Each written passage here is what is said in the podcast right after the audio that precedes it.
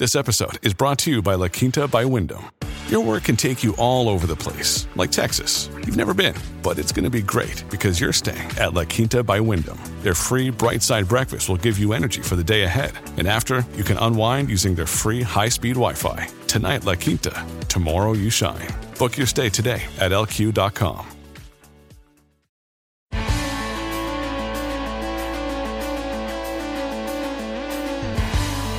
Pod Next. Pod Next. Fala galera, vamos pro episódio 182 do Podnext. Tô eu aqui, JP, trocando roupa de dentro da mesma mala. Salve, ouvintes do Podnext, salve JP, que é Gustavo Rebelo. E, cara, 2023 tá tentando se redimir comigo, mas não vai conseguir. Tem pouco tempo pra isso também. Né? Pois é, vá nessa altura do campeonato, já me levaram Pelé, Rita Lee esse ano, essas coisas. É, tá tentando tá. se redimir comigo. Entendi, entendi. É. Beleza, galera. A gente tem assunto, tem obituário, tem um monte de coisa. Então vamos embora pro programa. Bora pro programa, JP. E no Podnext dessa semana, nossos hosts retornam ao tópico que será ainda mais quente em 2024: imigração. Aprenda algo sobre a importância da imigração para o sistema de saúde irlandês. Entenda as mudanças radicais da política de imigração alemã e as novidades da Itália. A personalidade da semana vem do Brasil e ganha destaque pela participação de um convidado especial. Especial mesmo está o obituário e por falta de um, temos logo dois Florida Man. Tudo isso além, é claro, da agenda da semana e das dicas culturais. Assinantes do Podnext Confidencial ainda terão acesso a dados atualizados quanto à presença de startups na África. Tem um australiano herói no Good Vibes e confusão em parque temático na Califórnia. Será que é o nascimento do California Man? Agora fiquei confuso, mas bem, bora pro programa?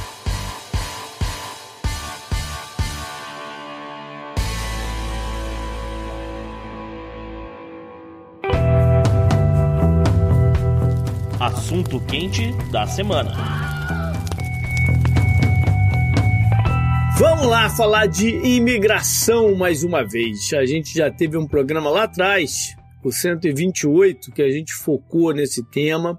Eu já disse aqui que acho que vai ter um peso forte nas eleições americanas no ano que vem. Ah. Mas hoje a gente vai ficar mais pelo que tem acontecido na Europa nesse mesmo tempo. Porque normalmente quando a gente fala em imigração, a primeira coisa que vem na cabeça é Estados Unidos. Uhum. Né? O termo é muito ligado aos Estados Unidos, né? Sim. E, mas hoje a gente vai mais passar pelo que está rolando na Europa nesse sentido, o que, que os países europeus estão aprontando por lá, Gustavo. Pois é, é um, um, um, caso curioso, né? Você falou muito das eleições nos Estados Unidos, você tem toda a razão, não tiro isso de você, mas eu tava vendo uma coisa, tem, uma, tem um, um, lance muito particular sobre o ano de 2024 que é, eu não tinha reparado isso. Tem um alinhamento de eleições em 2024 que é inacreditável. É. Né? 2024 já é um ano histórico, mas vai ser um ano com mais eleições da história desse mundo mais democrático se você somar todas as, as eleições federais, as eleições locais, etc, etc, é, é, ou, ou, regionais, né, o que quer que seja, são, são cerca de 76 eleições ano que vem, pra gente cobrir. Olha aí. E assim, e aí eu ouso dizer, se você olhar as, as 10 maiores, né, porque você tem Estados Unidos, Índia, boa parte da Europa, né, enfim, você olhar todas elas, a imigração vai ser o, um, se não é o principal tópico, é o top 3, sem, sem dúvida e sabe de uma coisa, eu acho que isso tem a ver com a quantidade de golpes, de snap elections que vão ter, que já, já, já pegou esse ano. Esse ano, esse ano foi acrescentado, muitas eleições foram acrescentadas durante o ano por causa disso, né? Uhum. Acho que é o caso. É, 2024 vai ser o ano do dragão no horóscopo chinês. Olha. Ah, só melhora. E de repente isso tem a ver aí. É ano do dragão com o elemento madeira. Wood. Aí já não sei o que significa isso é, aí. Eu não sei o que significa também, mas é. É, é, é, é associado ao Earth, né? A dos terra. elementos. Ah, muito bom. É. Mas vamos falar de imigração, que, isso não tem nada a ver com imigração, mas vamos falar de imigração. É, o dragão, o dragão tá parando. Mas uh, vamos. A gente trouxe aqui três destaques, coisas interessantes aconteceram, coisas lamentáveis também aconteceram, né? Então o podcast já estava gravado quando a gente soube né, da, da, situação da história na semana passada, que acabou chocando muita gente, essa que é a verdade, né? O caso lamentável de um imigrante argelino que acabou atacando crianças e adultos né, numa uma tarde qualquer. Você está indo lá buscar seu filho na escola e, enfim, o sujeito veio com, com uma faca e começou a atacar ali todo mundo. Eventualmente, essas pessoas acabaram sendo salvas por um motoboy brasileiro né? Um sujeito chamado Caio Benício, que vendo a cena, vendo o que estava acontecendo, também ficou meio desacreditado, mas né, tomou a iniciativa, pulou fora da, da moto dele, pegou o capacete que ele estava usando e desceu capacetada no meliante e eventualmente salvou ali a vida de todo mundo, né? Algumas pessoas, claro, ficaram em estado mais grave, ainda estão em estado grave, mas já estão numa, numa situação mais estável. Mas desde. Pra ser, pra ser sincero, o que mais me surpreende nessa história toda é existir motoboy na Irlanda. A profissão tem... motoboy na Irlanda. É, é que tem tecnicamente entregador, né? Mas. É, mas aí é porque a gente tá tão ligado aqui nos Estados Unidos que não existe isso, né? É enfim, de toda forma, é, a gente só quer também uh, lembrar aqui que a gente está trabalhando com fontes do governo aí que confirmaram essas informações e também fontes do hospital aí que acabaram confirmando o caso da menina aí de 5 anos que realmente uh, ficou muito ferida, mas uh, já está em, em, estado estável, vamos dizer assim. Mas o que, o, o, que a gente queria destacar, na verdade, foram o, o after, né? O, o que aconteceu depois de toda essa situação, JP, né? Porque uhum. o primeiro que se observou foi uma onda, uma onda de protestos. A gente viu imagens terríveis das pessoas nas ruas, colocando fogo no, nos carros da polícia, nos ônibus. Tinha um trem inteiro, um trem de superfície inteiro em chamas. E é até bom a gente é, contextualizar assim, né? Porque na Irlanda você tem três tipos de manifestante nesse tipo de situação, né? Você tem gente mais à direita, você tem gente mais à esquerda e você tem gente que é anarquista que tá indo lá só pra botar, literalmente botar fogo no sistema né? Uhum. Contra tudo isso que tá aí. São, são pessoas mais anarquistas nesse sentido. Tem um, tem um número considerável lá. Todos, em comum, todos eles estão cheios de Guinness nas ideias. Ah, sim, não. É, é exato. É, é Irlanda. Você não faz isso sóbrio. Quer dizer, para eles até deve, não deve nem fazer cosquinha mais. Enfim, teve toda essa, essa confusão. Aí a população irlandesa resolveu fazer uma vaquinha aí para pagar um, um, pint, né? Pagar uma cerveja para o brasileiro. E em questão de, acho que foram 12, 14 horas, né? Ah, a situação da vaquinha acabou levantando, JP, simplesmente 300 mil euros. mais ah. de 300 mil euros, mas eu vou, vou ficar só nesse número, porque uhum. não, também não ficar atualizando o tempo todo. É, o que dá aí mais de, de um milhão e meio de dá, reais. Dá pra um como alcoólico pra ele. Vai abrir a própria cervejaria, de repente. Mas o, o fato é que o, o, brasileiro, na humildade dele, né, isso foi muito interessante, ele confirmou, né, que tentou entrar em contato com a família das vítimas, né, foi até o hospital, falou, olha, vou pagar aí o tratamento que vocês precisarem, porque tô com dinheiro aqui que eu não, não tava contando e tal. E acabou que as, as famílias realmente em carta só, né, tornaram público um documento confirmando esse contato, mas que estavam recusando de toda forma esse dinheiro que pertencia ao herói brasileiro aqui nessa história, né? Beleza. É, essa história tem muitos pontos, né? Uhum. Interessantes pro tema que a gente está trazendo hoje. Isso. Primeiro que o argelino, ele era também irlandês, porque ele já é cidadão há um bom tempo. Sim. Né? Esse, esse é um ponto interessante. Você, né, você está protestando contra o quê? O cara passou pelo sistema, está to tocando fogo em ônibus, por quê? O cara passou pelo sistema, passou pelo tempo que ele precisava para virar irlandês, virou e de forma legal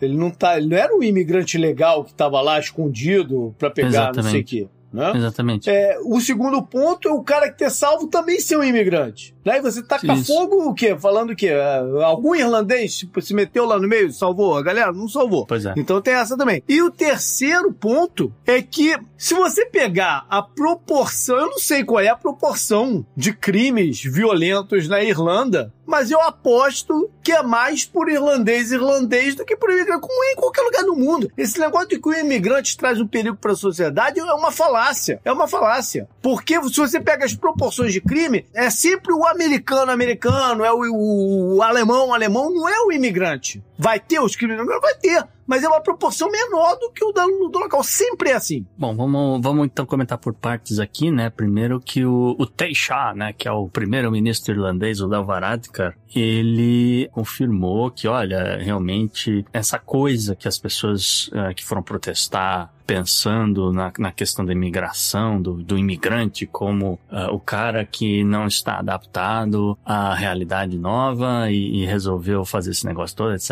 Ele, ele confirmou, né? Olha, esse sujeito está morando na Irlanda há 20 anos, pelo menos, tá? Ele não nasceu no país, mas ele é cidadão irlandês. Ponto. Uhum. Tá? O cara confirmou. Uh, e inclusive falando ao parlamento irlandês, o Varadkar também confirmou uh, que a menina irlandesa, olha que interessante, a vítima, realmente nasceu na Irlanda. Só que os pais da vítima JP eram estrangeiros. Olha, mais um estrangeiro pra parada, né? É, exatamente. A vítima também. É o agressor, a vítima e o herói. Todo é. mundo. Não, mas tem mais. Tem mais, né? Falando em vítima, a vítima foi parar onde? Foi parar num hospital, JP, né? Segundo estimativas não oficiais, pelo menos três em cada cinco médicos uh, juniores, vamos dizer assim, né? Na Irlanda são imigrantes pelo menos dois em cada cinco médicos consultores também são imigrantes, tá? Ou seja, os médicos que trataram da vítima também é imigrante. É, e, e do meliante. É, e do meliante também é imigrante. Que tu levou capacetada foi, foi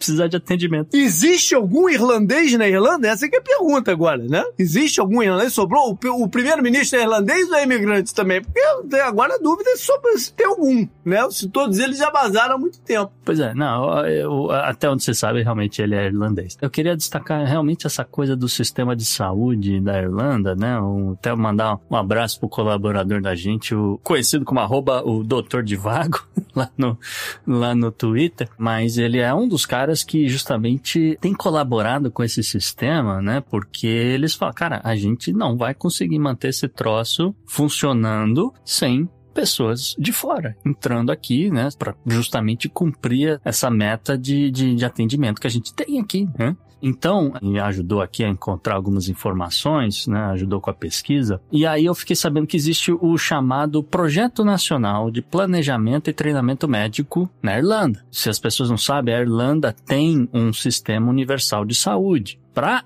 esse sistema funcionar, a entidade que administra eh, né, o sistema, eles calculam que eles precisam aumentar o número de médicos consultores em 42%. E, além disso, eles também precisam acelerar o número de pessoas que vão se formar na área em 38% em menos de 5 anos. Certo. Agora, segura, são, são a quantidade grande de pessoas, né? Segura essa ideia aqui, porque segundo a mesma entidade, né? No ano de 2021, eles conseguiram colocar mais 2.605 médicos, né? Dentro do sistema funcionando. Desses 2.600 médicos, JP, quantos você arrisca que são irlandeses? Nenhum. Não, não, não nenhum não. nenhum, porque eu já acho que não tem mais irlandês na Irlanda. Então eu vou chutar nenhum. não, não, nenhum também não é.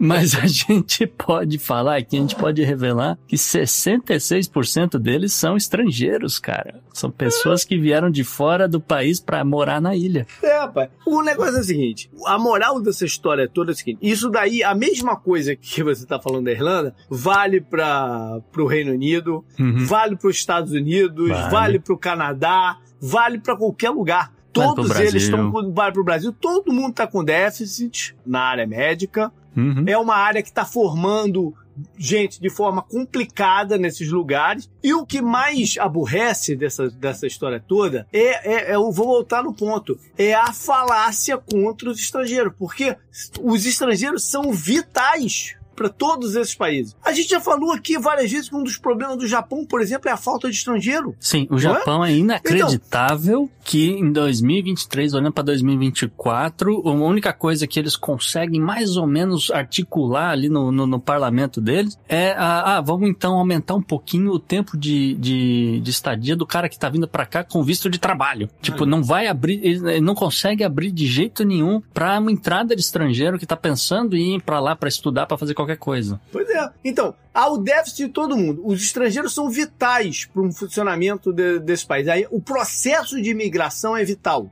Pro, pro desenvolvimento do, Com do, certeza. do- das sociedades. E, o, e essa falácia anti-imigrante é perigosíssima, cara. E é uma falácia porque quase sempre é baseada em mentira, em baseado, é baseado no desejo de colocar medo nas populações por fins eleitoreiros. Aí a gente volta pro início da parada. Como as eleições do ano que vem são críticas nesse assunto, Uhum. entendeu? Tudo gira pra mesma coisa.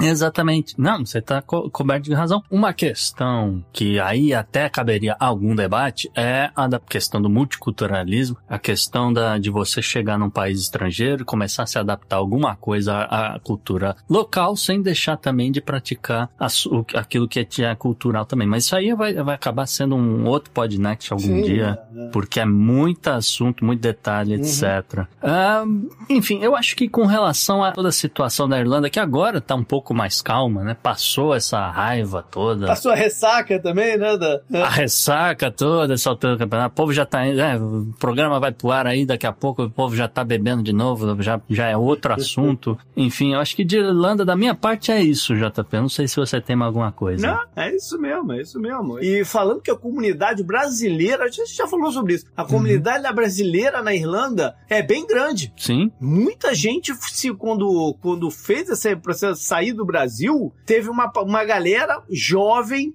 né, de boa cabeça e tudo mais. Um lugar que eles procuraram foi a Irlanda.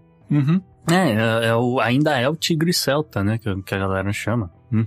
E ainda tem um pezinho dentro da União Europeia. Ao Isso. contrário da ilha do lado ali, a ilha vizinha. pois é. Enfim, Então vamos lá, passando da Irlanda, agora vamos para dentro da, da, da Europa continental. O que, que você traz aí da Alemanha? Isso, JP. A Alemanha, a gente tem que destacar aqui, são coisas que a gente observou aí nos últimos meses e começaram a ser implementadas. E como o bom pragmatismo alemão manda, é, são, são, vamos dizer, implementação por etapas, né? Então vamos, vamos explicar esse negócio, porque vão ser três etapas de uma nova lei de imigração na Alemanha que vai reverter toda essa política migratória aí de, desse período aí, 16 anos depois do governo Merkel, tudo o que aconteceu no começo aí do, do governo Olaf Scholz e assim por diante, tá?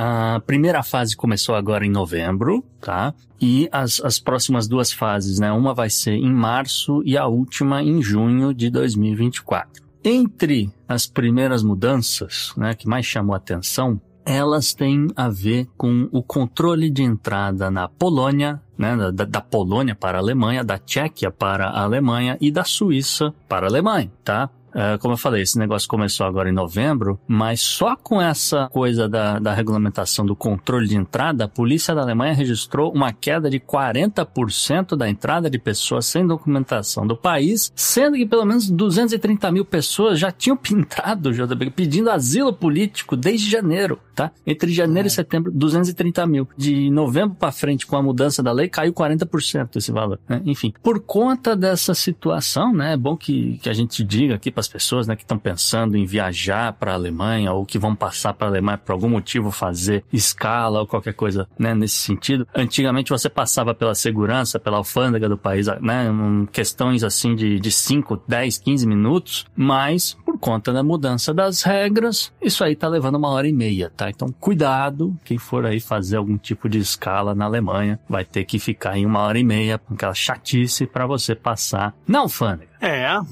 as penúrias aí do- dos sistemas também de, de entrada nos países. Tá- Dava outro programa também, mas tudo bem.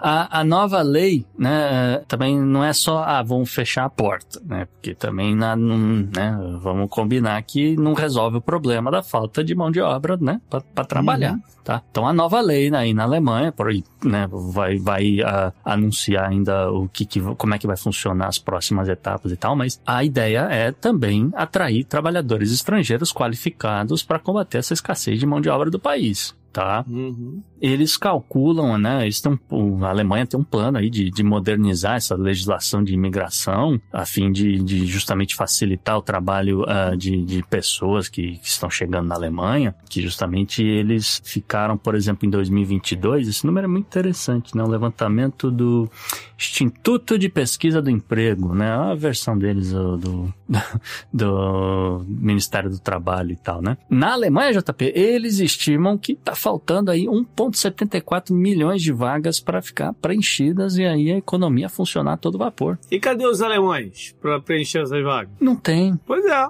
Pois é, aí, aí o cara vai lá reclamar do, do- da política de imigração, entendeu? Anterior. É, é muito confusa é, essa parada. Enfim, de toda forma, o governo Olaf Scholz espera combater essa escassez de trabalhadores qualificados com um novo cartão de oportunidades. É, o nome é Chancenkarten, que vai utilizar aí um sistema baseado em pontos para permitir que trabalhadores com as competências necessárias venham para a Alemanha e tenham um pouco mais de facilidade, né? E aí também os caras não querem mais nada, né? Eles querem eh, pessoas com diploma ou treinamento vocacional já, então quer dizer, já chega para trabalhar. Tem que ter aí uns três anos de experiência, que também, de novo, vai chegar aí para trabalhar. E se falar alemão, então ganha mais ponto.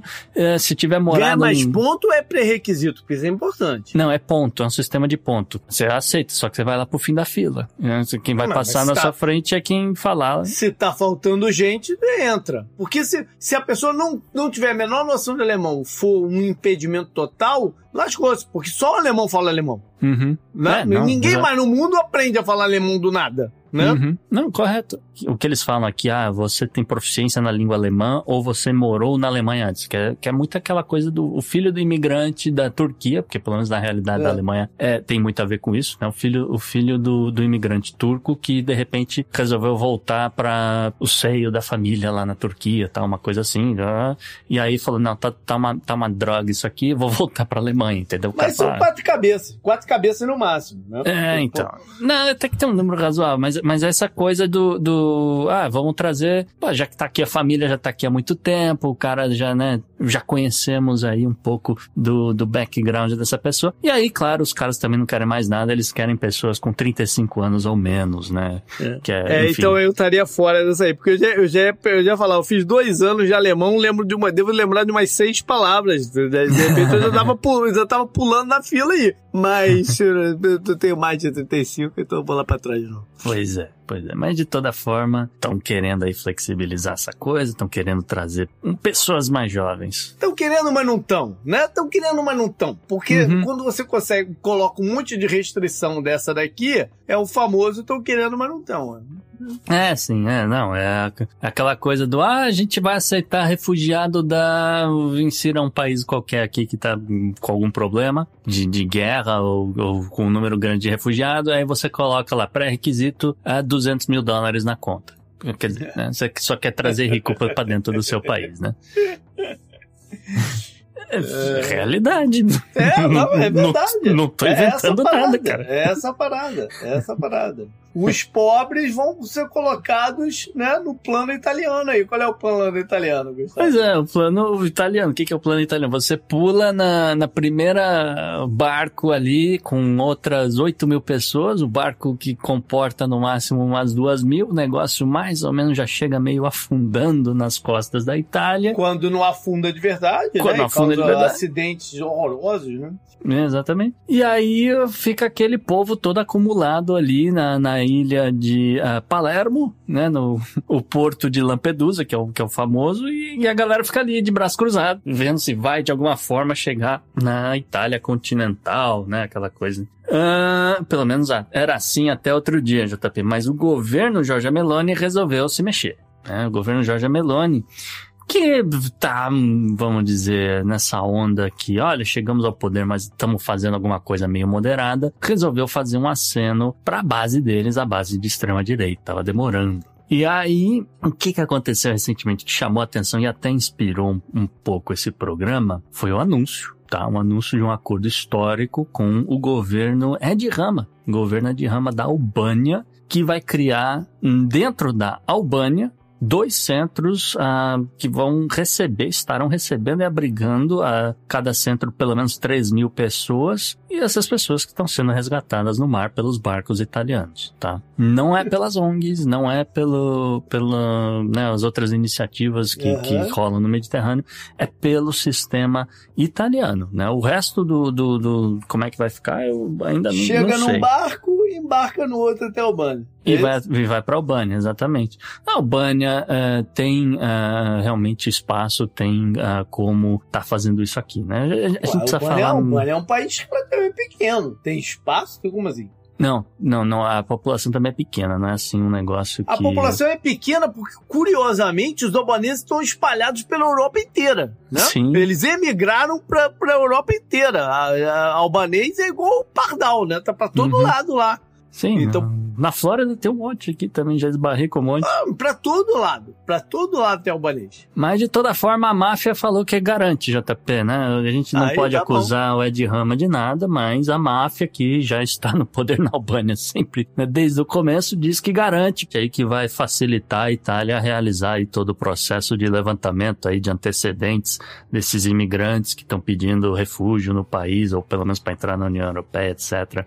Enfim, a ideia é um sistema muito similar, tá? Isso aqui é bom que se diga, um sistema muito similar ao que o presidente Trump estava fazendo aqui no, no México, né? Aquela ideia de que, olha, você quer asilo nos Estados Unidos, mas você vai ficar no México até que a gente termine aí de todo o processo para liberar você entrar ou não no país tal. É, a iniciativa do chamado Remain in Mexico, né? O, agora, esses campos são campos de refugiados ou campos de concentração? Estilos Ah. que tem ali na, na Grécia, né? Na Grécia tem uns barra pesada lá. Tem, os Estados Unidos também tem, tá, tá aí até hoje, ninguém faz nada, mas eu acho que vai ser o mesmo estilo, sim. Pois É, é.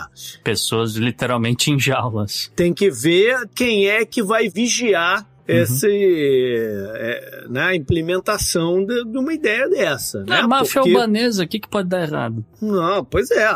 Pois é. A Itália tem sua razão em tentar, né, alternativas pro que ela tá vivendo ali da, da chegada dessa galera. Uhum. Mas tem que ver se essa alternativa é uma alternativa humanitária, né? Porque só Ah. estocar a gente em jaula lá para dizer que tá esperando o processo aí É, é complicado. E fora que 6 mil pessoas não é nada. Eu, eu, eu Ah, acredito que eles vão precisar de muito mais centros aí. Provavelmente devem estar negociando aí eh, por baixo dos panos, sem, sem falar com ninguém, com outros países. Ah, suspeito que pelo próprio Balcãs, JP, mas enfim. Não. Ah, vamos voltar aqui pro governo Meloni, né? O governo Meloni destacou aí eh, justamente, né? Por que Albânia? Ah, porque é aproximação, né? Tá ali do outro lado do, do Adriático, né? A gente tem laços históricos e, e assim por diante. O, o acordo foi descrito, né? Como o primeiro desse tipo, tá? A própria Giorgia Meloni confirmou que a imigração em massa é um fenômeno que nenhum Estado membro da União Europeia conseguiria resolver sozinho. Nisso ela tem razão. Nisso ela tem razão. Não podem deixar o pepino só com a Itália. Né? Isso ela tem razão. Ah, a oposição italiana criticou a iniciativa, né? Tem, tem medo de que se crie campos de, de concentração, como você falou, ou, ou mesmo eles, eles quiseram chamar de Guantánamo, mas assim, Guantánamo nem, nem é tão barra pesada, mas Não, não, não é o melhor exemplo. não é o melhor exemplo para comparar, não. Você pode comparar com o que você tem no próprio Texas hoje em dia. Ah, de toda forma, né, em troca ah, desse apoio aí, a Albânia, tecnicamente, né, a Itália prometeu que a Albânia vai ter aí uma entrada facilitada na União Europeia. Então, né, a Rama curtiu a ideia, resolveu colaborar e até porque a Itália prometeu que vai pagar tudo, tá? Uhum. O ministro das Relações Exteriores da Itália, esse cara é um problema. Esse cara, ele não, geralmente não se contém, principalmente no Twitter, né? O, o rapaz chamado Antônio Tajani. Ele, ele ofereceu pagar a parada em queijo parmesão. Não, não, Não. mas ele, ele gosta de comprar briga, né? Eu, eu- inclusive hoje um, um seguidor meu tava me marcando num, num, num post que ele tava querendo briga com a Espanha, com o Pedro Santos. É, por, por outros motivos, mas Sim. enfim, esse cara, ele não se contém. Pelo reino de Nápoles. Ele quer entregar o reino de Nápoles de volta pra Espanha. Não, não, não, não. Também não.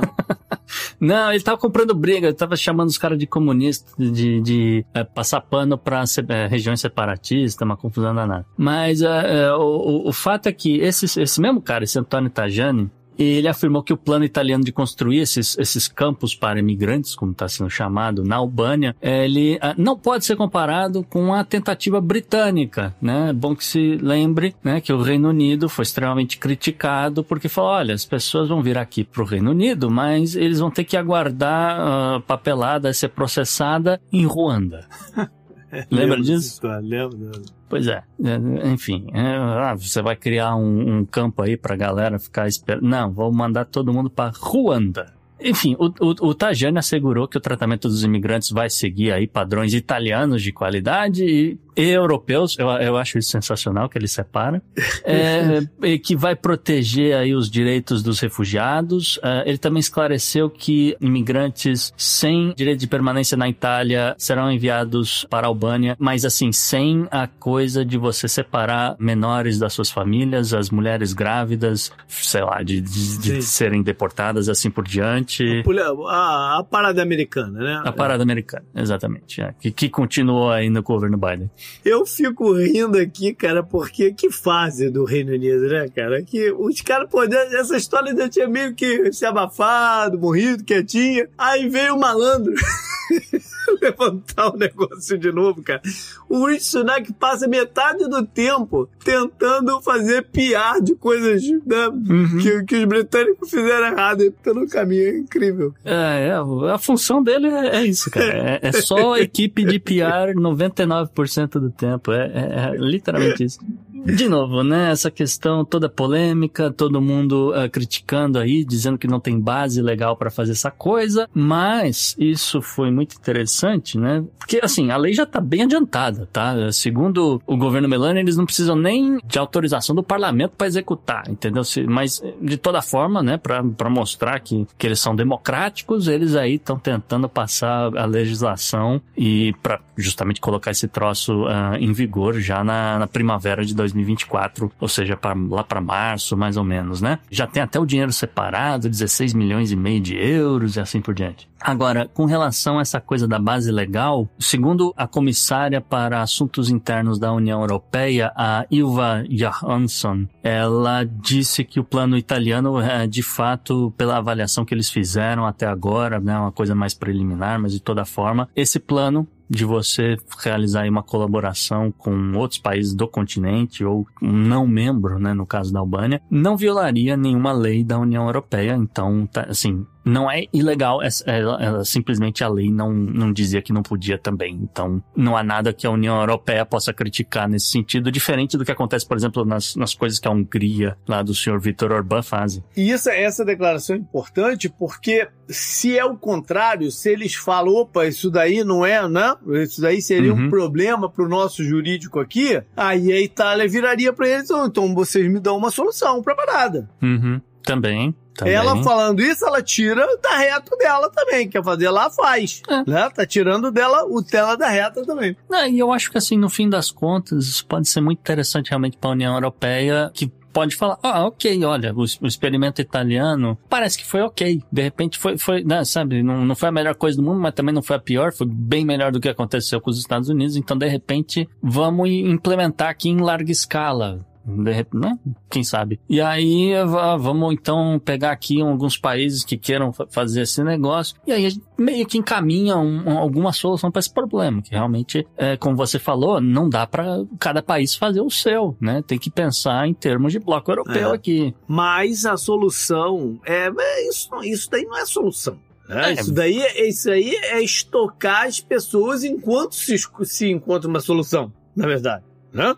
Não, é que assim, eu, eu, o meu entender é o meu entender, tá? Gustavo aqui falando. As pessoas têm direito a se querer morar em outros lugares, vão bater, né, buscar melhores oportunidades, etc. Então, você tem que ter um sistema funcional. Esse, é, pelo menos, é, é o, o, meu ponto de vista aqui. Isso aqui é você tentar Perfeito. fazer alguma coisa quando você tem um volume absurdo de pessoas por N motivos. Você pode dizer que são questões de guerra, você pode dizer que são questões climáticas fazendo Sim. essas pessoas. Né, o que a gente tá falando tá na mesma linha. Tá na uhum. mesma linha o que a gente tá falando. O que o, o, só tô com complementando que esse sistema de arma é, é, simplesmente armazenar as pessoas. Isso não é a solução. Uhum. E a solução só vai vir pós essas eleições. E aí, por aí, aí a gente vai voltar para o primeiro tópico que a gente tocou aqui. A importância das, de todas essas eleições que vêm pela frente e da gente estar tá observando quais são as propostas que as pessoas vão dar. Porque eu não quero só ouvir é o, o, o discurso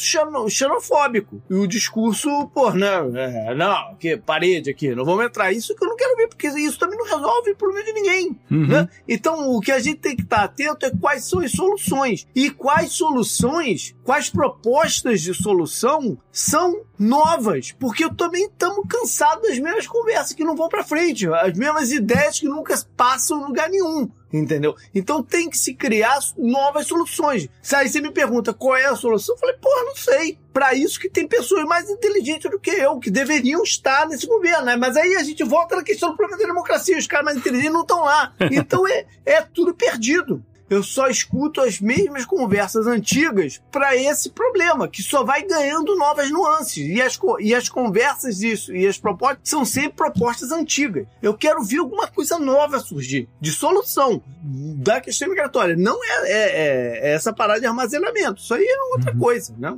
A é. proposta de solução é que tem que vir nessas, nessas eleições. Agora, você confia que vai vir? Eu não. Eu não faço ideia. É. Eu, sinceramente, eu não faço ideia. Nos Estados Unidos, não faço ideia. Na Europa, e assim por diante. Pois é. Mas, mais uma vez, aqui não vai ser a última vez que a gente vai falar de imigração. Bom, em 2023 vai ser, mas 2024 isso aqui é pauta quente garantida o ano inteiro. É baforada do dragão chinês. Boa. Up next. Up next.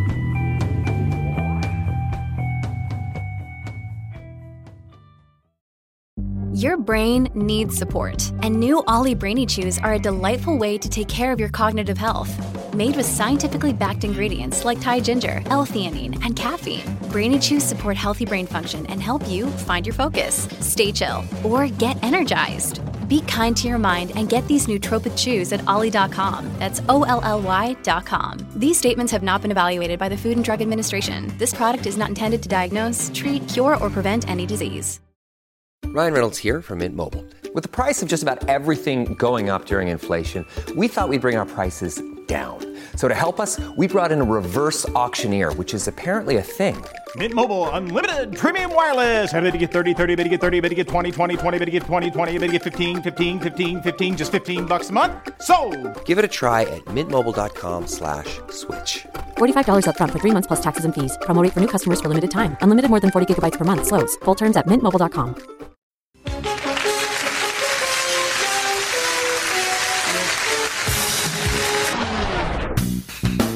Personagem da semana: Flávio Dino, nosso ministro da Justiça. Mas por que exatamente ele está entrando aqui, Gustavo? Pois é, né, JP? Aí a personalidade é o senhor Flávio Dino, o senador, atual ministro da Justiça, ele faz tudo, esse cara gosta de trabalhar. Dependendo de quando você estiver ouvindo isso aqui, ouvinte, ele já se tornou aí ministro do STF, né? Porque ele confirmado aí a, a indicação, né, pelo presidente Lula de que ele vai estar tá ocupando a cadeira que atualmente pertence, ou pertencia até então, à ministra Rosa Weber tá? Uhum. A indicação uh, por parte do presidente Lula foi muito controversa, tá? É, é, sobretudo dentro da própria esquerda brasileira, né? Porque, que, bom, vamos combinar aqui, as, as, pessoas mais ativas, né? As, as vozes mais conhecidas né, né dentro do campo progressista estavam pedindo, olha, uma cadeira que você tem uma mulher, você substitua, então, pelo menos com uma outra mulher, se de preferência que ela fosse preta, assim por diante. Né?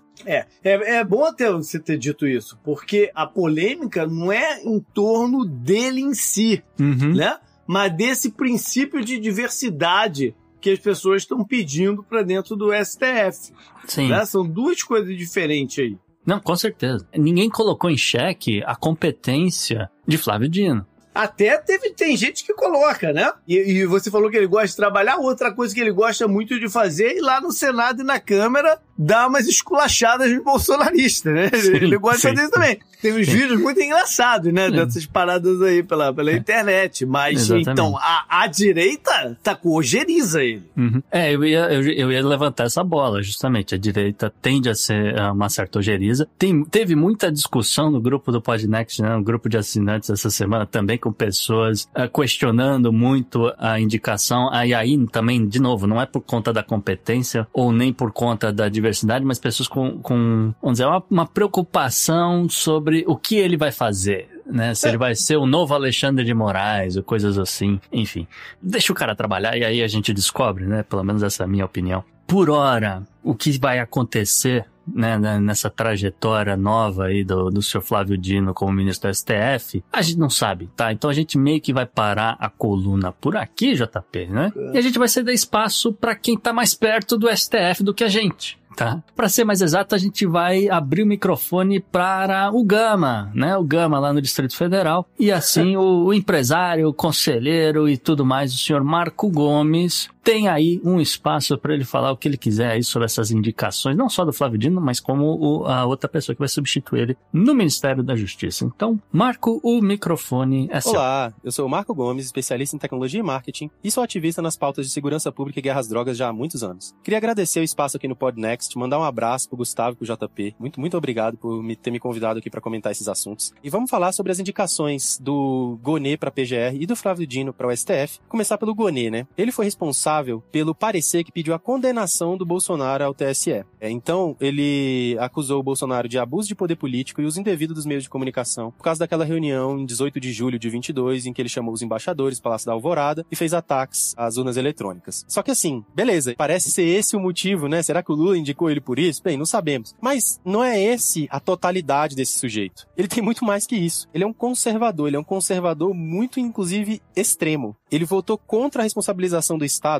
nos casos de assassinato da ditadura civil-militar em 64, por exemplo. Casos como, por exemplo, o assassinato da Zuzu Angel, da estilista que usou é, seus desfiles e, seu, e sua moda como protesto contra a ditadura militar que tinha matado o filho dela, torturado e matado o filho dela, e depois matou ela própria é, ali na, na década de 70. Ele também é contra cotas. Ele diz que cotas são inconstitucionais. E veja bem, e não é que ele diz que cotas são indesejadas e no mundo ideal a gente não teria cotas. Não, não. Em 2010 ele diz que cotas é inconstitucional no Brasil de 2010, tá? Isso, se eu não me engano, foi em 2010 que ele fez essa, agora né, recuperando aqui de memória. Mas é isso, ele fez declarações recentes nesta, neste nosso tempo, neste nosso Brasil contemporâneo, de que cotas não deveriam existir porque são inconstitucionais e não podem existir e elas tiram o direito de outras pessoas e tal. Assim, opiniões péssimas. Ele é contra, é, totalmente, absolutamente contra o aborto em quaisquer circunstâncias, por exemplo. Ele é elogiado pela Bia Kisses. Então, assim, a gente precisa e a gente pode muito mais, tá, gente? E falando em a gente precisar e a gente poder muito mais, a indicação no STF. Bem, para indicação no STF, entidades de militância negra lançaram abaixo assinado pedindo uma ministra negra no STF. Em 130 anos de existência, a Suprema Corte jamais teve. Mulheres negras representam aproximadamente 25% da população brasileira. E não temos nenhuma mulher negra lá. Não devia ter uma, não. Devia ter várias, por conta do não só da representatividade, mas também pela coincidência de pauta. Eu vou aqui ler uma das listas de entidades que fizeram esse protesto pedindo uma ministra negra no STF, tá? Coalizão Negra por Direitos, DEFMDE, Gueledés, Grow Up Brasil, Lamparina, Instituto de Advocacia Negra Brasileira, Instituto de Defesa da População Negra, Instituto de Referência Negra Peregum, Instituto Marielle Franco, Juristas Negras, Movimento da Advocacia Trabalhista Independente, Movimento Negro Evangélico, Mulheres Negras Decidem, Nossas, OAB Taon, Observatório da Branquitude, Perifa Connection e Utopia Negra Amapaense. Essa é uma das listas de entidades que fizeram pedidos é, e listas pedindo uma missa negra no, no STF. E mesmo assim, o Lula indicou o Flávio Dino. E ao indicar o Flávio Dino, bem, o Flávio Dino é um homem que se autodeclara pardo, ele é, portanto, um homem negro. E assim, aqui não é essa a discussão. A discussão é um pouco sobre as pautas, o que que ele traz, o que que ele representa, e o que que representaria uma mulher negra, e o que que representam indicações de mulheres negras daqui para frente, porque a indicação do Flávio Dino já tá feita. A gente não, não vai mudar ela, mas a gente, a gente quer muito mais, e a gente quer muito melhor a partir daqui. Por quê? Não há dúvidas que o Flávio Dino tem notório saber jurídico. Ele é um juiz federal que passou em primeiro lugar, ele foi governador, ministro da Justiça. Mas dá uma olhada, por exemplo, na gestão dele no Ministério da Justiça. É uma gestão cuja comunicação enfatizou a guerra às drogas, que é uma coisa que a gente não precisa no STF, enfatizar a guerra às drogas. E ele enfatizou a guerra às drogas, valorizou, empurrou, né, incentivou e comunicou muito sobre a guerra às drogas. E veja bem, a gente tá falando aqui, se você olha a timeline de rede social do Flávio Dino ou as ações de comunicação do governo dele, você vai ver, são apreensões de quatro pessoas e uma tonelada de drogas na estrada tal,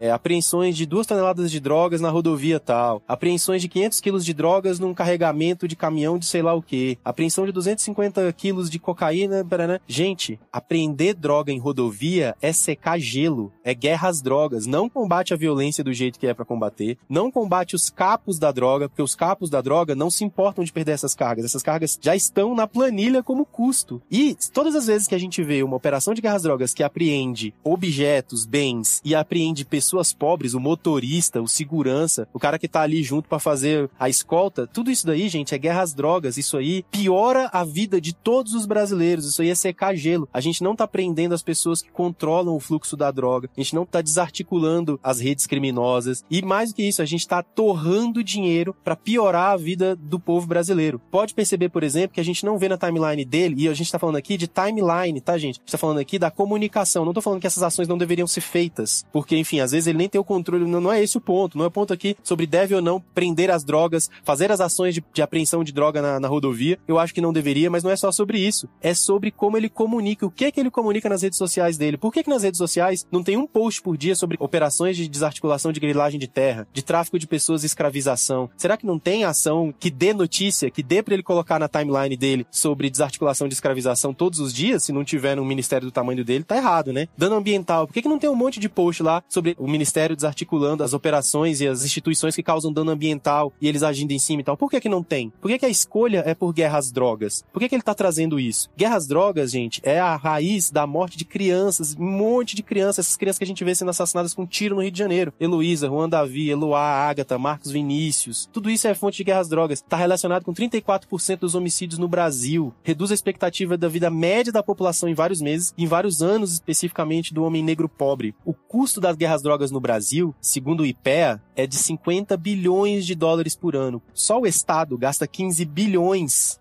do nosso recurso público, segundo o Centro de Estudos de Segurança e Cidadania. A polícia mata cinco pessoas negras por dia no Rio de Janeiro. Mais de mil jovens negros, moradores de favela, morreram nos últimos cinco anos na guerra às drogas. Não adianta a gente querer desarticular prendendo droga na rodovia, porque prende um caminhão, passa 30. Eles param de passar de caminhão, passa a vir de barco, passa a vir de avião, passa a vir dentro das pessoas. Não adianta querer desarticular o esquema logístico da guerra às drogas sem prender quem manda. E não é prender, né? Sem desarticular as organizações que que mandam. O investimento da Guerra Drogas, esses 15 bilhões por ano, eles deviam estar em moradia, alimentação, saúde, devia ter investigação. Não adianta querer ficar trazendo para a rede social tijolinhos de droga montadinhos assim num, num murinho, aqueles murinhos de tijolinho de droga, assim, falando: olha só, prendemos aqui uma tonelada de droga. Isso é só propaganda, gente, não adianta nada e a gente precisa de muito mais para poder reduzir as mortes de crianças no Brasil devido a essa guerra infundada e essa guerra maldita e genocida que destrói principalmente a perspectiva de vida de jovens negros pobres no Brasil. Chega disso, né?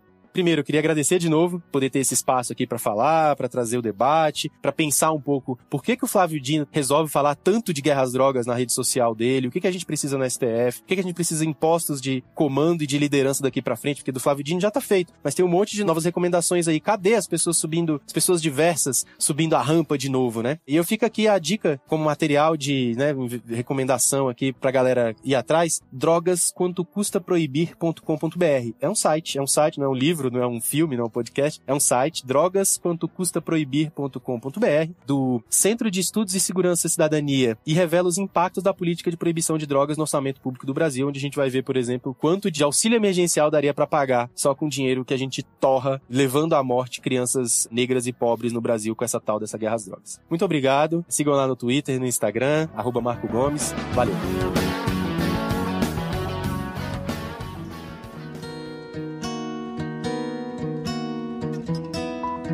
Hoje a gente tem um obituário daqueles que merecem uma atenção especial, né? Por tudo que representou na política externa, na geopolítica, o ex-secretário de Estado americano Henry Kissinger, que morreu aos 100 anos de idade. Pois é. Eu tô fazendo uma coluna especial hoje, né? Então eu resolvi escrever aqui umas, algumas coisas, alguns pensamentos. O que é preciso dizer, antes de mais nada, é que certas palavras nessa vida eu, eu procuro evitar, tá? Ou eu procuro ter muito cuidado ao utilizar algumas palavras, né? E palavras, por exemplo, como gênio ou genial, são é, alguns adjetivos que podem apresentar um perigo sutil ao inflar a expectativa, né? Expectativas irreais e que acabam criando aí uma, uma cultura que vai idolatrar o conceito, aqui no caso de genialidade, mas pode ser também outros conceitos com outros adjetivos. O fato é que o conhecimento em si, né, ela é uma ferramenta muito poderosa e a dualidade do seu uso para o bem ou para o mal é evidente ao considerarmos a metáfora aí dos gênios do bem ou gênios do mal, né? Pois bem, A mesma expertise pode ser também empregada para inovações positivas, avanços científicos, sociais, uh, também uh, direcionados para o objetivo, né, que, o objetivo que podem acabar sendo prejudiciais ou antiéticos, tá? Dito tudo isso, essa semana o mundo deu adeus a um gênio de fato faleceu na sua casa, no estado do Connecticut, aos 100 anos de idade, como você já adiantou, o alemão-americano Henry Kissinger uma figura proeminente na história da diplomacia e política internacional. Nascido em 1923 na Alemanha, filho de família judia, e ele, né, junto com, com os outros membros, acabaram aí se refugiando nos Estados Unidos em 1938, tá, durante a Segunda Guerra Mundial. E com o tempo aí iniciou uma carreira acadêmica antes de se envolver ativamente na política. O Henry Kissinger, para quem não conhecia ele, ele era uma pessoa que tinha uma lábia muito sedutora. Ele era extremamente hábil em trazer pessoas para o lado dele. E com isso ele começou a se destacar e, né, principalmente no cargo de conselheiro de segurança nacional e posteriormente como o secretário de Estado dos Estados Unidos durante o governo Richard Nixon e Gerald Ford aí na década de 70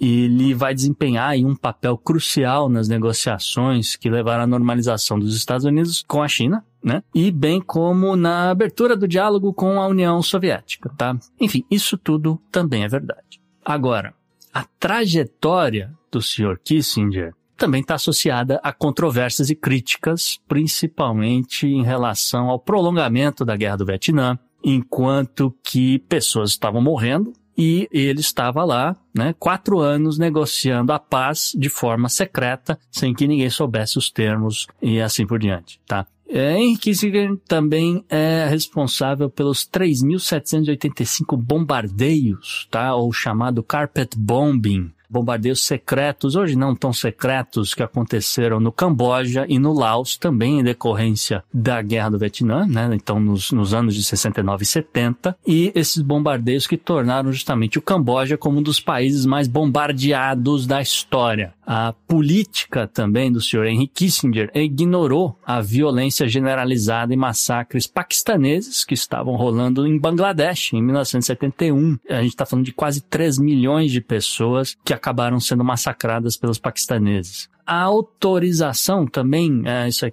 muito curioso, o senhor Henry Kissinger é uma das pessoas que recomendou tá? autorizar a venda de armas para o presidente Suharto, tá? O nome dele é só isso, Suharto, porque quando você é Deus, você não precisa de ter sobrenome. Então, é, esse presidente da Indonésia, ele vai se consagrar, depois que ele recebe armamento dos Estados Unidos, como o cara que massacrou 200 mil civis do Timor-Leste em 1975. Henry Kissinger também vai estar envolvido, JP, com diversos golpes de Estado e atos ligados à chamada Operação Condor. O nome dele é muito associado à ascensão de um sujeito chamado Augusto Pinochet em 1973 no Chile, incluindo aí a estratégia de bloqueio de assistência médica internacional que basicamente agravou a situação humanitária no Chile. E, além do que, o Henry Kissinger também é responsável pela apologia aos assassinatos da ditadura na Argentina de 76. Em suma, Henry Kissinger era frequentemente acusado como criminoso de guerra por ser conivente com violações dos direitos humanos, de apoiar regimes autoritários em nome dos interesses geopolíticos dos Estados Unidos ou pelo menos de alguns certos grupos lobistas, tá? No entanto, né, vamos observar que Henry Kissinger, lamentavelmente, veio a falecer sem que ele sequer tivesse sido formalmente acusado ou condenado por crimes de guerra,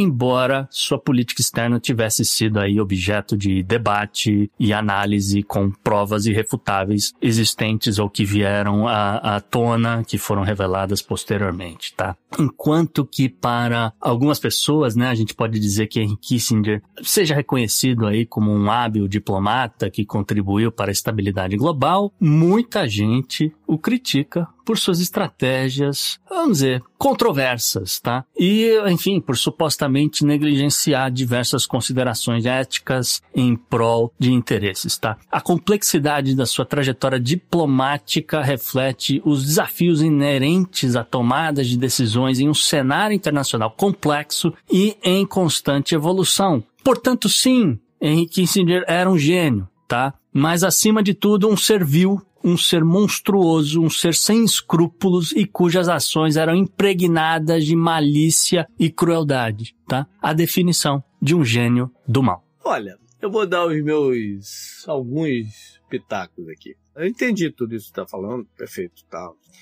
O Kissinger, a única diferença do, do que eu vou falar, eu, eu, eu não quero, eu não, eu não, eu não, eu não, eu não tô aqui para amenizar o, a figura dele. Não, não, me interessa em nada amenizar a figura dele. O que eu quero deixar, né, da minha opinião, é que ele é tão vil, tão inescrupuloso, tão isso tudo, como quase todo mundo que está na, na, na brincadeira aí geopolítica. Não, para mim, não tem menor diferença a venda de armas dele lá, ou fazer o olho fechado para não sei o quê, ou ter feito a apologia a golpe, menor diferença do que todos os outros governos americanos das últimas 30, 30 40 anos. Tudo igual. Uhum. Para mim é tudo igual. Não tem diferença nenhuma, pra ser bem sincero. Quem deve ter mais ranço dele somos nós latino-americanos. Porque foi na América Latina que a quantidade de golpes de estados e, e, né, e governos autocráticos que os Estados Unidos, via a política dele, bancou para evitar uma, né, uma chamada aí ameaça comunista no quintal americano foi pesada e foi um retrocesso inacreditável de décadas para quase todo mundo. Então, nós latino-americanos, o nome Harry Kissinger deve ser realmente um nome. É, né? Execrável. É, execrável. Só que a, a, a, parada do, do, do, Kissinger, ele tem tanto a cara do vilão, né? Uhum. Que a gente bate mais forte do que bate no, no bom velhinho Biden, por exemplo. Entendeu? que era senador ali, né? Né? pois é, é, já era senador ali naquele fim da. Tu olha pro Kissinger e tu tem vontade de dar uma chapada na cara dele. Não bate que tu fala, pô, coitado, o cara tá bem velhinho e então. tal. Tem uma. Isso aqui é uma anedota, tem uma entrevista do chefe de cozinha já falecido, Antônio Bourdain, que ele fala: uhum. Olha, eu vou falar uma parada aqui controversa. O que, que vocês acharem se você está num bar, entra o Henry Kissinger e eu me levantasse, fosse lá e dasse um murro na cara Olha. daquele lazarento? ele fala bem assim, cara. Pois. A vontade é essa, né? A é. vontade é essa quando olha pra é. cara dele. É dar é. um na cara dele, né? Porque só pra, só pra contextualizar, quem não conhece ou né, quem tá tirando carta não faz ideia quem é Antônio Bourdain. Esse cara viajou aí o, o mundo inteiro, inteiro. pra é. aprender comidas e costumes legais. Uma das principais uh, documentários e, enfim, programas que o cara realizou foi no Camboja. Então, ele viu o que, que os Estados Unidos fez naquele país quando a gente tá falando aqui de carpet bombing. Só vou falar uma parada do, do Antônio Bourdain. É o único programa de culinária que eu assisti. É. Porque isso não era só um programa de culinária. É, pois é. Era um programa social e histórico, tendo a comida, né, e o preparo da comida e, o, né, e a experimentação como motivo dele acontecer. É, é como a gente né? faz aqui com ah, a gente quer falar de tal assunto e aí a gente vai levar pra geopolítica, ele fazia isso com comida. Exato. Era, era ele era sensacional. Ele era sensacional, o Bordet. É, muito bom isso. É. De novo, mas se eu encontrasse com ele na rua, de repente eu, eu ia ficar com muita vontade de dar esse socão na, na, na cara dele, igual o Bordan. Uhum. Up next. Up next.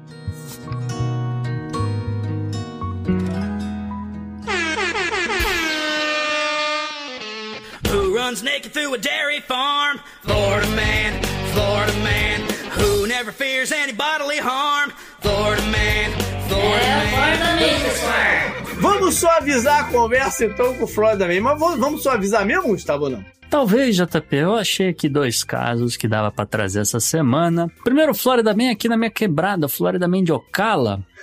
Ele foi preso, JP. Olha que situação. Os delegados da municipalidade de Marion disseram que ele estava roubando centenas de dólares em cartas de Pokémon os policiais prenderam aí esse nosso ícone folclórico de apenas 26 anos, que ele tentou roubar aí pouco mais de 200 dólares em cartas de Pokémon de um supermercado da Southwest, da estrada da Southwest Highway. Os delegados disseram que o vídeo de vigilância mostrava aí que o Florida Man estava tentando escanear né, as cartas de alguma forma, aí aproveitando algum tipo de oferta de Black Friday ou de aba 4, mas o cara tava assim, escaneava um, jogava dois dentro do saco e assim por diante. Nesses caixas automáticos, né? Que tá sendo um problema muito sério esse negócio, né? Falaram tanto de automatização, mas o que a gente tá vendo é diversos supermercados voltando, né? Tirando os caixas automáticos e voltando com caixas apenas manuais, é, com pessoas. De toda forma, foi isso que aconteceu e o Florida Man aí vai responder por um pequeno furto e delito em loja de varejo, JP. É, isso, isso ainda é crime? É, ainda é crime. Ô, em Ocala, Aham. bicho, puta, Ocala, Aí Ocala, sim. Ocala é muito sério. Lá em Nova York, não, não. Eu vi um cara entrar na loja lá, pegou a camisa e saiu. Pois é, acontece. Pode. né? Num outro lugar, né, vamos falar aqui do Florida Man, esse foi curioso, né? Ele foi preso porque ele estava tentando esconder metanfetamina na cueca. Essa é boa. Essa é, essa é boa. Essa é nova. É, de acordo aí com a polícia, o Florida Man de 46 anos, ele foi preso depois que um delegado de Indian River, né, municipalidade de Indian River, ele foi executar um mandato porque o Florida Man não apareceu no tribunal, né? Acontece. O cara é liberto com fiança, ele não aparece, ele perde o dinheiro da fiança, o governo da Flórida agradece e manda alguém atrás do cara para prender ele. E é, justamente o Florida Man tava, é, ia responder lá no, no tribunal sobre um caso aí de dirigir sobre, é, sobre efeitos de intoxicação, vamos dizer assim, né? Uhum. E é, de toda forma, ele acabou sendo preso, foi levado para prisão. Então ele teve que botar aquele macacão conhecido, que é macacão laranja, tá? Na penitenciária. Aí, olha o que aconteceu, JP. O, o agente penitenciário notou uma coisa meio estranha, uma coisa muito cilíndrica demais na cueca do Florida Man. Ele olhou assim e falou, cara, isso aí tá muito diferente. E aí, é, "Vô, o que, que você tem aí na sua cueca? E o cara foi lá, retirou e tinha ali um frasco de um medicamento, vamos dizer, para dor de cabeça tal, um, um desses aí. E o Florida Man negou saber como é que o frasco chegou lá. Como é que pode? É. Não sei como esse troço veio parar aqui, doutor. Enfim, o policial, ciente do que já viu esse caso outras vezes, foi lá, pegou a substância que tinha ali no frasco, né? Pegou um kit de teste de drogas, aí rapidamente foi lá, fez o teste, o negócio mudou de cor e confirmou que era metanfetamina, né? O Florida Man tá detido, né? Aguarda julgamento sem fiança e agora responde aí por posse ilegal também de substância proibida, JP. Tá bom, essa, essa, essa foi nova. Up next.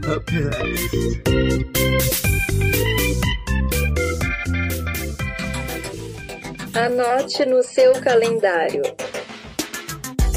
E JP, o que você traz aí na agenda da semana, agenda do passado? Primeiro dizer que não temos eleições essa semana, né? Estão guardando todas para o ano que vem já. Acabando o ano mesmo. Estão segurando, é. Estão segurando. Acho que já passou aqui da cota desse ano. Tô jogando um pouquinho pra lá, pra cá.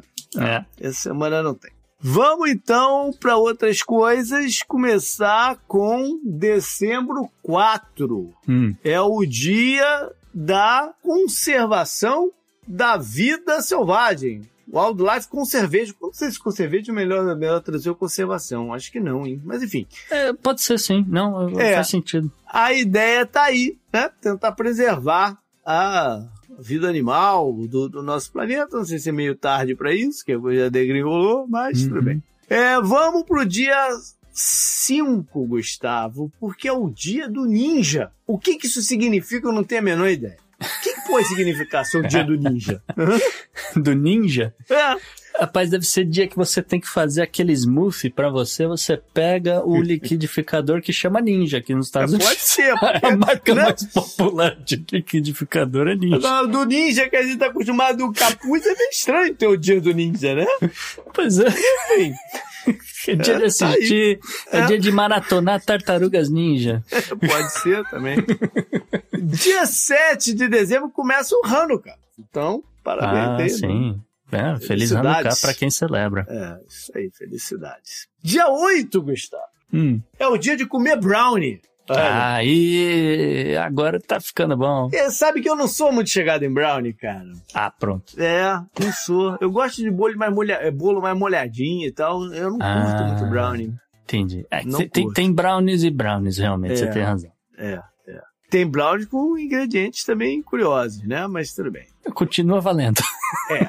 Dia 9, olha aí, é o Dia Internacional Anticorrupção. Oh. Só digo uma parada, boa sorte. Por que que você quer fazer alguma coisa aí global, porque... Eu prefiro não comentar. É, com sorte. Não esportes também, então vamos para a parte histórica, que começa no dia 4 de dezembro de 1980. Hum. Foi quando oficialmente foi encerrada o ciclo né, e a vida, vida da banda Led Zeppelin. Ah, sim. Eles decidiram encerrar as atividades. É, isso é- foi alguns meses após o falecimento do seu baterista, o John Bonham, É. grande baterista. Mudou o rock and roll, né? O John Sim, Bonham. sim, sim. O Led Zeppelin. E eles preferiram não continuar. E é uma das poucas bandas que de fato acabou. Né? Eles não ficaram fazendo revivals e ah, vamos lançar um disco novo depois. Não, acabou. Teve até um encontro uma vez aí do, do Robert Plant, que era o vocalista, né? Com o Jimmy Page, o guitarrista e tal, mas Uhum. mas não foi assim, ah, vamos fazer um Led Zeppelin. Não, foi um encontro dos dois, Uhum. entendeu? Eles, né, quando tocam, o Robert Plant, principalmente quando tocava, tem muito tempo que eu não escuto falar dele, mas ah, quando tocar, cantava uma música ou outra do Led Zeppelin, mas foi a vida que segue, né? Acabou, acabou. Uhum. E pra mim isso é interessante, né? Uhum. Vai ficar pras inteligências artificiais os caras, é, hein? capaz, capaz. Dezembro 5, agora eu vou lá pra trás, vou pra 1484. Hum. Papa Inocêncio VIII. Hum. Eu acho que é Inocêncio em português, né? É, sim, sim. É Inocêncio, é. Uhum. Foi quando ele declarou que existia mesmo a bruxaria, witchcraft, Ah, numa bula papal. É, ele não está declarado, existe a, a, a bruxaria, vamos, vamos atrás dela. Hum. E é Falando isso, cara. em imigração, né? É, e isso daí deu origem a uma série de barbaridades, né, em nome de Deus e em nome da, da, da igreja. Melhor nem A, falar. é, a primeira ação, é, logo que ele faz a bula papal, a primeira ação visava a Alemanha. E algumas ideias novas que estavam surgindo por lá e eles queriam reprimir. É, dezembro 6, 1917. Aí eu vou, vou tocar num assunto né, que é das fronteiras. Hum. Falei. Pois foi quando a Finlândia se desmembrou da Rússia Hum. da União Soviética. E depois de muitos anos anexada. Eles, eles né, se aproveitaram ali, teve a situação da Revolução é, Soviética, né, a Revolução Russa, e eles abrem, né, conseguem separar. E aí a gente pode, pô, eu não vou nem no pra trás de quando foi dentro, quando foi fora. É, é mais uma parada dessa de quem acha que a fronteira é onde, né? E aí foi curioso porque o pré-Segunda Guerra Mundial é um conflito sangrento entre, entre Rússia e, e Finlândia. Esse é o pré, é, é um dos pré-Segunda Guerra Mundial. E a gente teve a conversa recente, né, da Finlândia entrar para a OTAN, o que já aconteceu Uhum. e, né, é mais uma fronteira aí da organização do Tratado do Atlântico Norte e a, a Rússia. Então, essa questão de fronteira, mais uma vez, sendo levantada aqui. Up next. Up, né?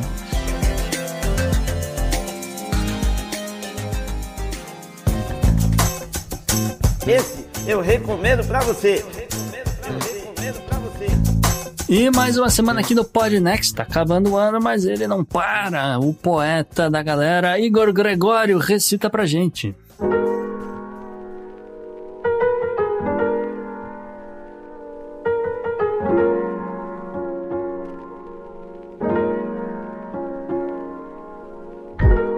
Olá, meu nome é Igor Gregório, sou um poeta paraibano que irá recitar aqui para vocês um poema. Diante de tantas guerras, de tantas migrações forçadas, o tema do programa dessa semana é bastante relevante. Pensando sobre isso tudo, me vieram os versos a seguir.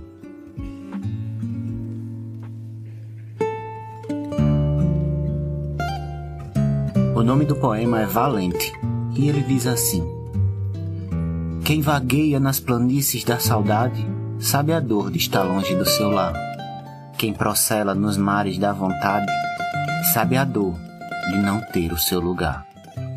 Quem maneia as loucuras de verdade não entende quem só quer separar. Quem não cala perante a maldade tem a força sofrida de lutar. Quem é esse valente companheiro que adoça o pranto derradeiro quando o peito esquece a vingança? É um nobre pulsar em euforia que lateja gritando em poesia os versos mais lindos de esperança.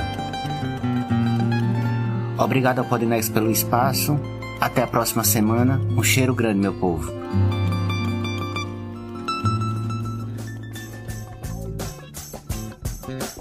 Bacana! E Gustavo, o que, que você traz pro povo como dica cultural? JP estreou tem pouco tempo, me chamou muita atenção, porque assim, eu não tinha muita expectativa, tá? Então às vezes isso ajudou. É, estreou justamente na, na, Apple Plus, né? O canal aí da, da dona Apple, que vai ficar mais caro, mas enfim. O seriado chamado Monarch, que é baseado, na verdade, no todo, vamos dizer, o Godzilla verso. Ah, rapaz. Esse teu hiato aqui do é baseado e deu um tempinho para falar, deixou, to, deixou a mim, eu acho que muita gente com o coração na boca.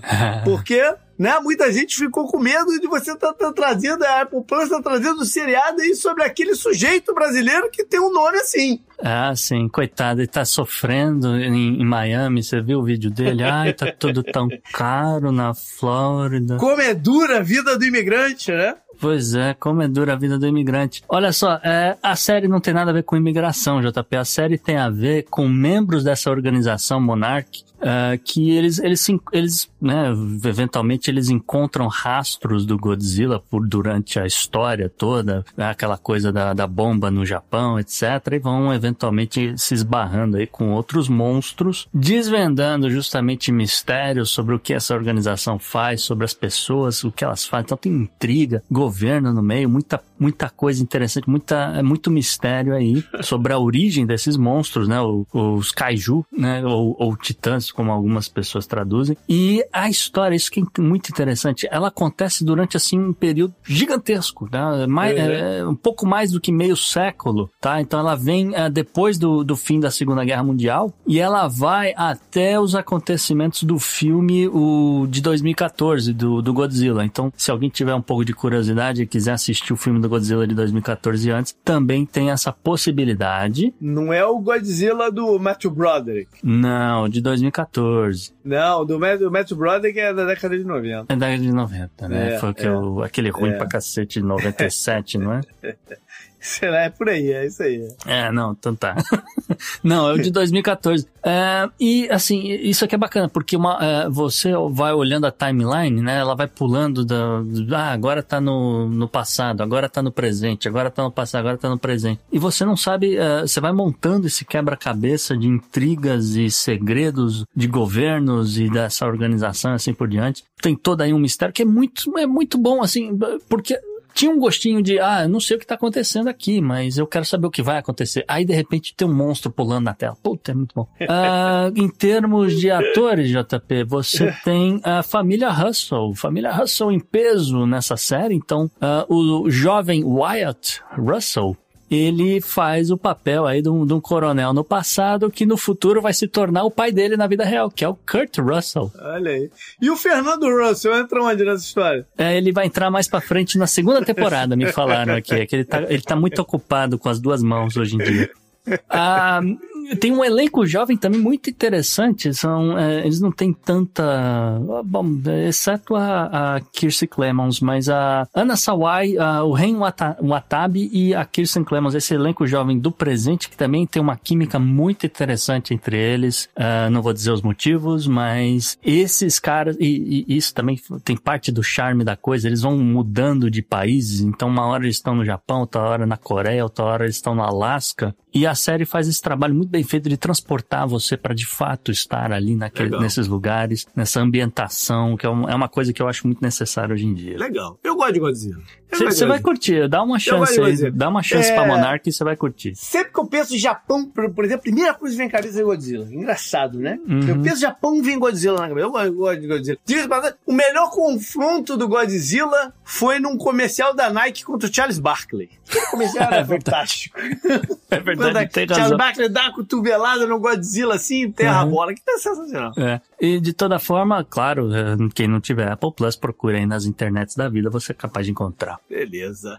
Foi esse então o programa, galera. Espero que tenham curtido. Mande aí suas críticas, sugestões, comentários, o que quiserem. O nosso e-mail é o contato arroba podnext.com, mas também pode ser pelas redes sociais. O meu no Twitter direto é o JP underline Miguel, mas também tem o Gustavo, na arroba Gu, Rebel. E o Podnext você segue no Twitter, no Instagram, no Threads. Só procurando por arroba o Podnext ou Podnext você acaba encontrando a gente. E a todos os nossos apoiadores, o nosso muito obrigado. Esse programa só é possível graças a você. É, E quem sabe eu não cruzo com algum de vocês aí no, em São Paulo. Se bem que você estiver ouvindo o programa, eu já devo estar perto de embarcar de volta. Mas tudo bem. Valeu, galera. Um abraço. Tchau, tchau.